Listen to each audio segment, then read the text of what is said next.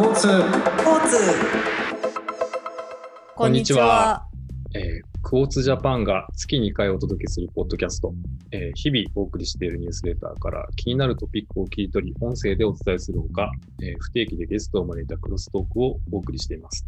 今回は第16回コントリビューティングエディターの福津くるみとえー編集長の、えー、年吉壮太がお送りいたします。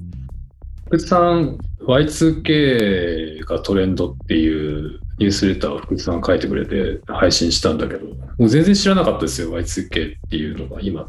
ダサかわいい、あの、ニュースレターのタイトルで言うと、ジェンジーが好きなダサかわいいっていうね、タイトルで、はいはい。えっと、4月の16日に g o ツジャパンニュースレターとして配信してるんですけど、はい。そう、Y2K 全然知らなかったっす。なんかね、うん。あの私はこうまあいろんなメディアもちろん海外とか見たりとかしてるのそうなんですけど、結構普段すごいやっぱり20今のその20代の子とかうん。を、まあ、日本とかで見ててもうん。なんかまあ服装ちょっと懐かしいのかなと思ったりとか好きなこととかも、まあ、ちょっとアナログだったりとかうんうん。やっぱりそのなんだテクノロジーとそのアナログのこう掛け合わせ方っていうのにこうなんか懐かしさをやっぱりこう入れてるから、うん。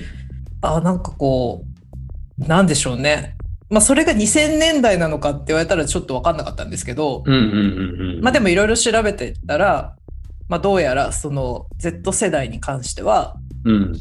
2000年代、まあ、特に前半あたりに、まあ、強いこう思い入れがあるっていううん。ような話を、うん。はい見ましたねなんか、ニュースレター、せっかくなんで、ちょっとこれ印象的なんで、書き出しだけ読んで、このポッドキャスト聞いてる人にちょっと説明すると、こういう風な感じで始まるんですよね。えっと、ベロアのセットアップ、チューブトップ、ローライズデニム、お腹見せ、マイクロミニスカート、それからアグにジューシークチュールと。これらが今、えー再び流行ってるっていうね。ね。これ2000年ぐらいってことでしょ？これねそが2000年前半なんですよね。でなんかうん。私もいろいろ思い出したんですけど、うん。私の、えっと、私はね当時ね高校生だったんですよ。ちょうど真ん中2000年代前半って。うん。で多分日本はあのギャル。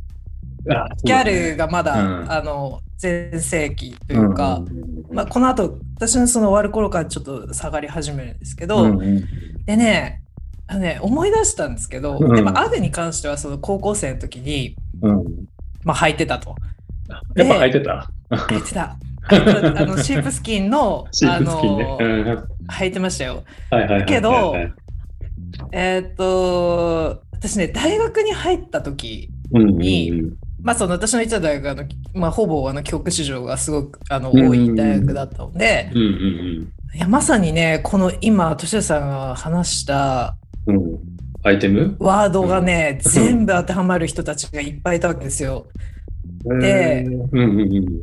でなんかで一人すごい思い浮かぶ人がいるんですね。で実は彼女は、えっうんうんとカリフォルニアかな？の帰国子女でなんかベロアのセットアップにもうお腹見せるあのちっちゃい、まあ、チビティに、はいはいはいはい。えっともう帽子がねあのだからボンダッチね。うん。ダッチとか、そういうニュースレターにも書かれてたけど、めちゃくちゃ懐かしいなと思って。そうなん。ですよ。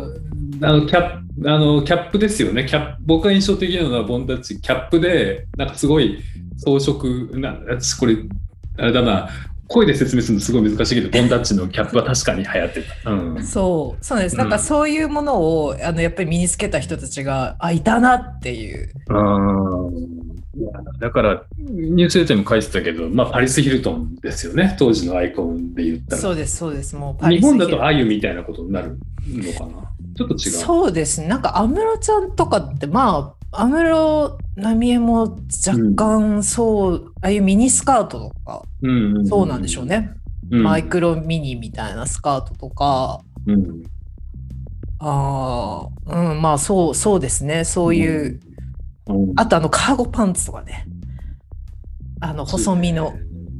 懐かしいですね。タンクトップに、白のタンクトップにあのカーゴパンツみたいな感じだと思います。で、ちょっとあのハンチングみたいな、うんかぶってみたいなのが結構2000年代の前半かなっていう。なるほどね。うん。それ、つまり、福さんの行った大学は帰国子女の人が多くて、そのタイミングで、まあ、割とアメリカ的な雰囲気はもうそうだったっていう。そうそうそう。日本ではもうなんかなんとなくギャル文化っぽい感じにちょっと消化されてたけど、うんこう世界的にそういうなんかあのベパリス・ヒルトンな感じが席巻してたっていうのが今また来てるっていう不思議っていう話なんだよね。うんそうなんです。売れてんだねその辺のアイテムまあが。なんかそのパンデミックで、うんえっとやっぱあのステイホームになったっていう理由もあって、うんあのまあ、例えばアグとかジューシークチュールみたいなものがあの売れてるっていうああそれは快適なんでだから。すけどね。そうそうそうです。家にやっぱいる機会が多くなって、結局外に出ることがなくなったので、いわゆるそのなんかアスレジャーっていう、まうんあ、これまであったブームの、まあう、ん続きじゃないですけど、うんうんうんうんうんなんかこう急にその昔懐かしいものが流行り始めたっていうのがあって、ただなんかその火付け役が、まあ実は、えっと、まあその Z 世代、ミミレニアルズじゃなくて Z 世代の方なんじゃないかっていうまあ話だったりしていて、で、それがなぜなのかっていうのを、まあその、まあ記事ではね、ちょっといいろいろ書いてたんですけど、ミレニアルズと割とジェンジってこう一緒になんか若者みたいな風にくくられるけれども、まあミレニアルズとジェンジはつまり10 10 10世代が違いますからね。そうなんですよ違うんだろうけど。ね。どうどう違う？のその2000年への回帰みたいな話はミレニアルズではなくてジェンジーが作り出したムーブメントだっていう話なの。うん。なんかもともと私が、うん。まあこの、えっ、と、記事というか、まあネタとして気になったのは、うんうんまあその私も一応ミレニアル世代ですけど、うんうんあの、やっぱその90年代っていうものに対するうん結構こう、なんだろう、ノスタルジアがすあるんですよね。あの、やっぱ90年代の音楽だったり、ファッションとかそういうのが、あ、よく、もうやっぱよかったなあの時代は、みたいな。最高だよね、みたいな。2000年とかはもうちょっと私もう2000年代って結構消えた、うん消えて、まあ、前半はあれですけど、うん何だったんだろうって結構思うえー。感じだったんで、90年代か。うんそうです。で、結構なんかそういうのを調べたら、その90、うん。やっぱりそのミレニアル世代は90年代に対してそういう気持ちを持ってる人が多いと。ただ、えっと、もちろんその Z 世代も彼女たち、まあ彼は彼女たちが、うん。えっと、まあ幼少期だったうんうん。2000年代前半とかっていうものに対してすごいその懐かしさとか、うんうんまあ両共にこうなんか現代社会からのやっぱり逃避と安らぎがある。あるああ、なるほどね。今辛いから昔の良かった頃を、そうそうそうそうそう。えーうん、追体験中か。だから当時はでもちっちゃいから、本格的にそれにはどっぷりいけなかったうん感じなんだよね、きっとね。そうだと思います。ある程度お金もあるからなのかわかんないけど、あの時のやつを、あの時のビックリマンチョコを大人買いみたいな、そういう感じで、うん。あの追体追体験してるみたいな話があるのか。でそのジェンジーとミレニアルズではやっぱりでもそのただのノスタルジーだけではないみたいな話の違いがあのジェンジーの方にはあるっていうようなことを福士さんが書いてたのが結構印象的だったんだけど。はい。それはなんか、まあうん私もこん,、ね、こんな調査があるのもちょっと知らなかったんですけど、うん。まあミレニアル世代ってなんかこうリスクを嫌う傾向があるらしくて、まあそのファッションとかにおいても結構その独自の何かっていうよりは、やっぱりもう一回まあ起こっているそのトレンドみたいなのに戻るっていう、そういうのがなんか好きな傾向があるらしくて、で、その Z 世代の方は、まあどちらかというと今もう、もう終わりのないこの何ですか、問題、うん社会問題もそうだし、まあ特にアメリカだったらもう政治問題もこれからどうなるかわかんないっていうのとか、うん。まあ、あとそのコロナとかもありますし、まあ、そういうなんかその共存していく中でやっぱり、まあ、逃避とかっていうものもそうなんですけど、なんかそう2000年代自分たちが多分幼少期の何でもなかったことに対する強い憧れみたいな。やっぱりあの時代に戻りたいみたいな。多分90、なんだろう。なんか多分ミレニアル世代がじゃあ90年代に戻りたいかって別に戻りたいっていう話でもないと思うんですよね。憧れでもないうんし、単純に本当にあの時は良かったなっていう、本当解雇だけだと思うんですけど、Z 世代はそうじゃなくてもう本当になんかあっちの方が良かったっていうコミュニケーションとかもなんだかその2000年代入ってからもうねテクノロジーがやっぱこう進化してうん。おかしくなり始めてっていうのもあるし。だからなかなかこう、それで今こういうメンタルヘルスの問題とかも結局そういうなんかソーシャルメディアとか、まあ、いろんなものが関わってるわけじゃないですか。ってなると、まあ、何なんだろうってなりますよね普通に。もう嫌だって。うんもう嫌だってなっちゃってるんですけどだから。なるほどってね。いうのがまあいわゆるそのなんかファッションとか。あのそういうものに出てきてなんならうんあのそのビジネスモデルとかもそうですけど、まあ、そういうもの、うんうんうんブランディングとかそういうのにも。現れてるんじゃないかっていうなるほどね。なんか、話なんですよねきっと。完全に昔を懐かしんでるっていう話ではないということなんだね。うん、そう、だから、ダサかわいいって言葉が、英語でもなんか、そういう表現があるんでしょ？日本語でダサかわいいみたいな意味の。そうですなんかアドーカブル。ルっていうらしいんですけど、うんはい。ああ。でうんうんうん。あとそのまああとブラブランドっていうあの言葉があって、うん。でそれは結構そのブランディングでよく言われている、まあ、ちょっと記事の中でその当たり障りのないっていうふうにに。紹介してるんですけど、まあ、確かに最近のそのブランディングとかを見ててもうん。なんか結構一緒に見えません？その新しくできてるその例えばビューティーブランドとかフファッションブランドとかのなんかロゴの感じとか、ねえ、あのくちょっと前にも話題になった多分そのバレンシアガとかその辺のブランドが全部ロゴを刷新したんだけど、大体似た書体のうん。割と味気のないそっけないあのフォントで、えーどこのブランドもロゴだけ見たら大してデザインは変わってないみたいな変わりがないみたいな。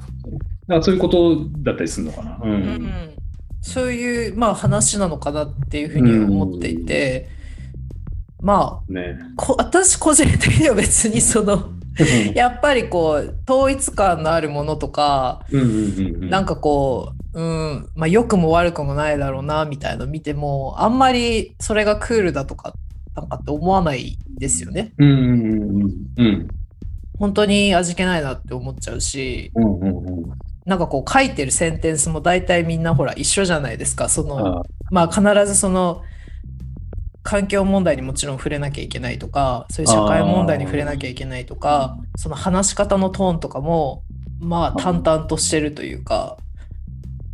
そうね、まあ、サイト見ても大して変わんないっていうか、同じかそもしれない。そういううだからなうん何をそのそこの中で差別化していくんだろうって思いますよね。ねなんかその消費者にとってじゃあこのたくさんあるじゃあビューティーブランドの中で同じようなあのブランディングだけどうん何がじゃあいいんですかっていうのをなんかすごく見つけるのが難しいなって最近うんその個人的にはすごい思っていてうんなんかそういうのありませんいやーだえっと、わかりやすい、ちょっと昔までは、もっとわかりやすくて、機能の違いで、製品とかサービスの違いが訴求できてたと思うんですけど、今、大体一緒じゃないですか、機能も。うん なんかでだからこそ割とそのブランドのストーリーとかで差別化するみたいな話が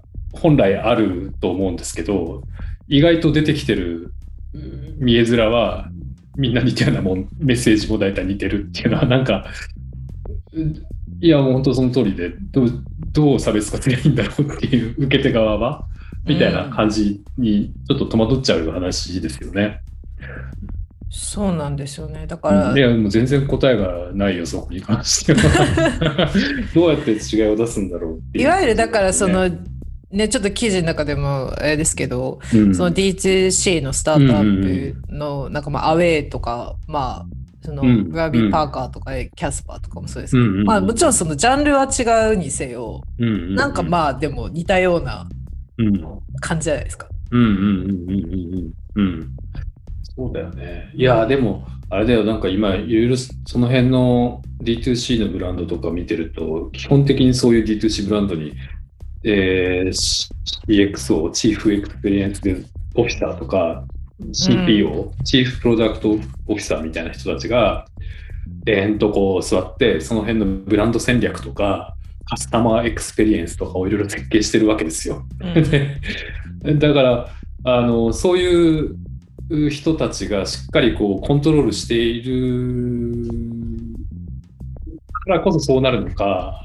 そのなんか大体手法が似てきちゃうって話なのか、何なのか、なんかその辺の話は、もう一つ新しい違う、また違う話が、その Y2K とかそういうあの若者たちの心理とはまた、うんまあ、シンクロしてるのかもしれないけど、うんなんか違う話もありそうだなと、その体制側の問題もあるかもしれないなとか、そうです組織的なね、どっちがに鶏卵みたいな話かもしれないけど。うんとかちょっとぐるぐるぐるぐるぐる考える、あのーいいきっかけになった記事で僕はそういう、あのー風に読んだりしてましたうんっていう 感じかな。ちなみにうん。年寄さんダサかわいいってうん。どういうものにこうダサかわいいなとかって思います？いやだ。難しいね。ちゃんと答え用意してなかったな。ああ。あいいね。なんかこう最近ダサかわいいなって思ったこととか？ああ、なんかあったっけな。これまずいな。全然出てこないね。全然出てこないけど、可愛いって何なのかよく分かってないのかもしれないな。なんかう、うちの猫が、あの、椅子の上に飛び移ろうとして届かないで転げ落ちるとかっていうのが、あの、めちゃくちゃ可愛いっていう話じゃないよね、これ。まあそれは動作動作の問題ですね動作動作がちょっとドジドジっ子が可愛いって話になっちゃうんで、ちょっとダサ可愛いとは違う。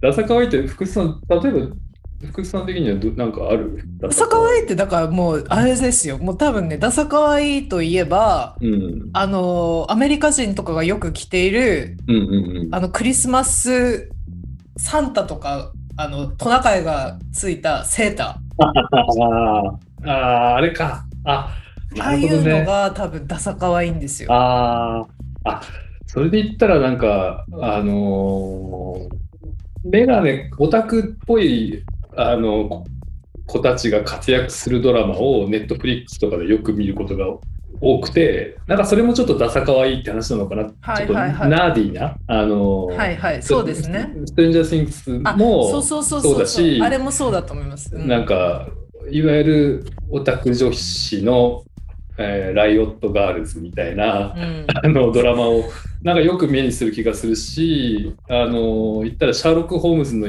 妹っていう設定のエレノア・ホームズの冒険みたいなやつもネットフリックスでドラマ化されてたけどあれもまあ言ったら割とスクールカースト下のうん。あの頭はいいけどダサかった女の子が活躍するみたいな。うん。あ確かにちょっとその彼女らがアグのブーツを履いてるイメージはあまりないけど僕の中ではなんかアグってすごいギャルで怖いってイメージがあるんでね むしろ強い人たちが履いてるイメージがあったんでちょっとなんともそこの整合性が僕の中ではないんだがそういうなんか文文学女子っぽいなんか昔言ってただったかわいいみたいな話はちょっとなんかわかるかな。まあなんか昔のにだからそのまあそうなんですか？昔のものを取り入れるってことがまずそもそもダサいっていうあーあー、そうかあの。観点ではあると思うんですよね。だからまあそのアグとかはギャルのものだけどうんまあ履くことがちょっとダサいけど一緒っていうああ、そっかそっか。あのテンションなのかなっていうふうに思いますけどね。前からでもあるのか、そのいわゆる数年前のバレンシアガとかのダットシューズみたいな、あのうん。ボテッとしたお父さんが履いてるようなスニーカーみたいな、うん。なんか別にそのダサいがクールみたいな話っていうのは、でももっと前からあったりする一つのなんかパターンとしてあるのかな。そうですね。だまあ、ただ、うん。ちょっとその90年代のうんトレンドじゃないですけど、今やっぱ80年代とか90年代のこと確かにちょっとできるかって言われたらできないですよね。あまあそうね、そうね。ちょっと文化東洋的な問題もあるんで、あなんかそうトレンド的に。うんうん。っっていう話をちょうどなんかこの間その友人と話しててなるほどね。そのなるほちょっと話が脱線するんですけどど。その、うんアメリカにその留学して留学っていうかあと、まあ、うん向こうで学校行ってた友達が小さい頃に。うん。あの一回まあもちろん彼女みアジア人なんで。